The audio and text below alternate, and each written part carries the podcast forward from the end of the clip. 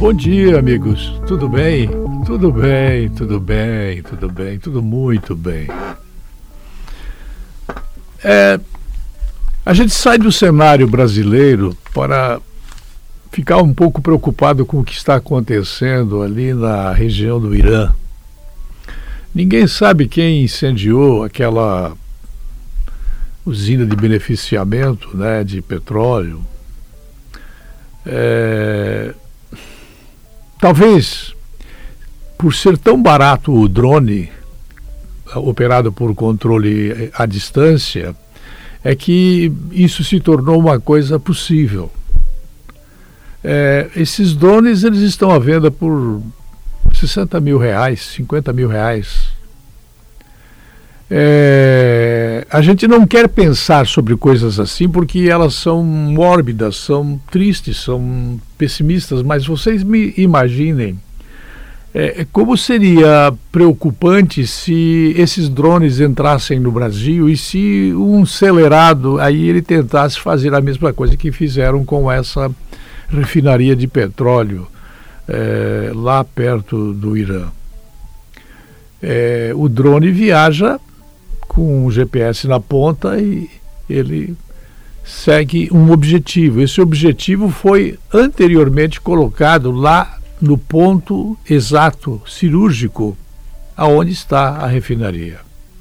Um espião, um operador, uma pessoa comprada, um quinta coluna, lá dentro da refinaria, ele coloca um receptorzinho do tamanho de um chip e o drone sai de 650 quilômetros longe, operado por um controle remoto via satélite, e ele parte numa altitude muito baixa que não é captada por nenhum tipo de radar. Ele chega e dentro do drone há uma capacidade, há uma ogiva que pode ou não ser nuclear. No caso neste da usina não era nuclear e detona. A consequência é que os preços do petróleo é, balançaram para cima e para baixo e nós, dentro do Brasil, temos a informação de que o governo vai segurar os preços enquanto for possível, para não dar aumento no preço do diesel e da gasolina, da nafta, do, do, da querosene, do uso da aviação, para depois que passar a crise, se a crise passar, vai diluir isso no decorrer do tempo. Eu só falo que esse ataque incendiário né, a uma refinaria saudita, é, seguido de um salto desse preço do petróleo, é mais um componente especialmente inquietante de um cenário que, convenhamos, ele não é tranquilo.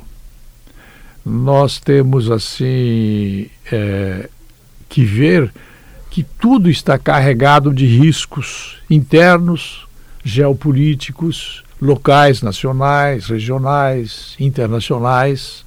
Né? E as tensões comerciais elas ocorrem. É, ameaças protecionistas, recuo das trocas, perda de vigor nas grandes economias e focos de insegurança financeira para quem vive da exploração financeira. Eu finalizo esse comentário dizendo que eu gostaria muito que o mundo em que eu vivo ele fosse mais seguro.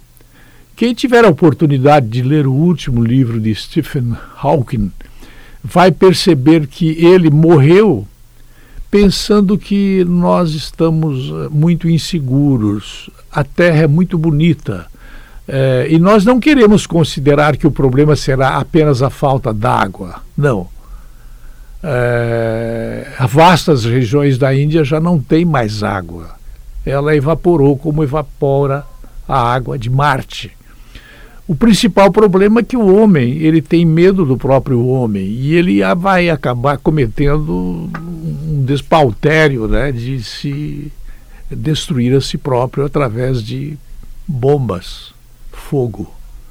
É, se isso é uma possibilidade real ou não, É bem provável que eu não tenha capacidade de passar para vocês a síntese da realidade, mas eu passo para vocês a síntese da preocupação. Eu volto logo mais. Até lá.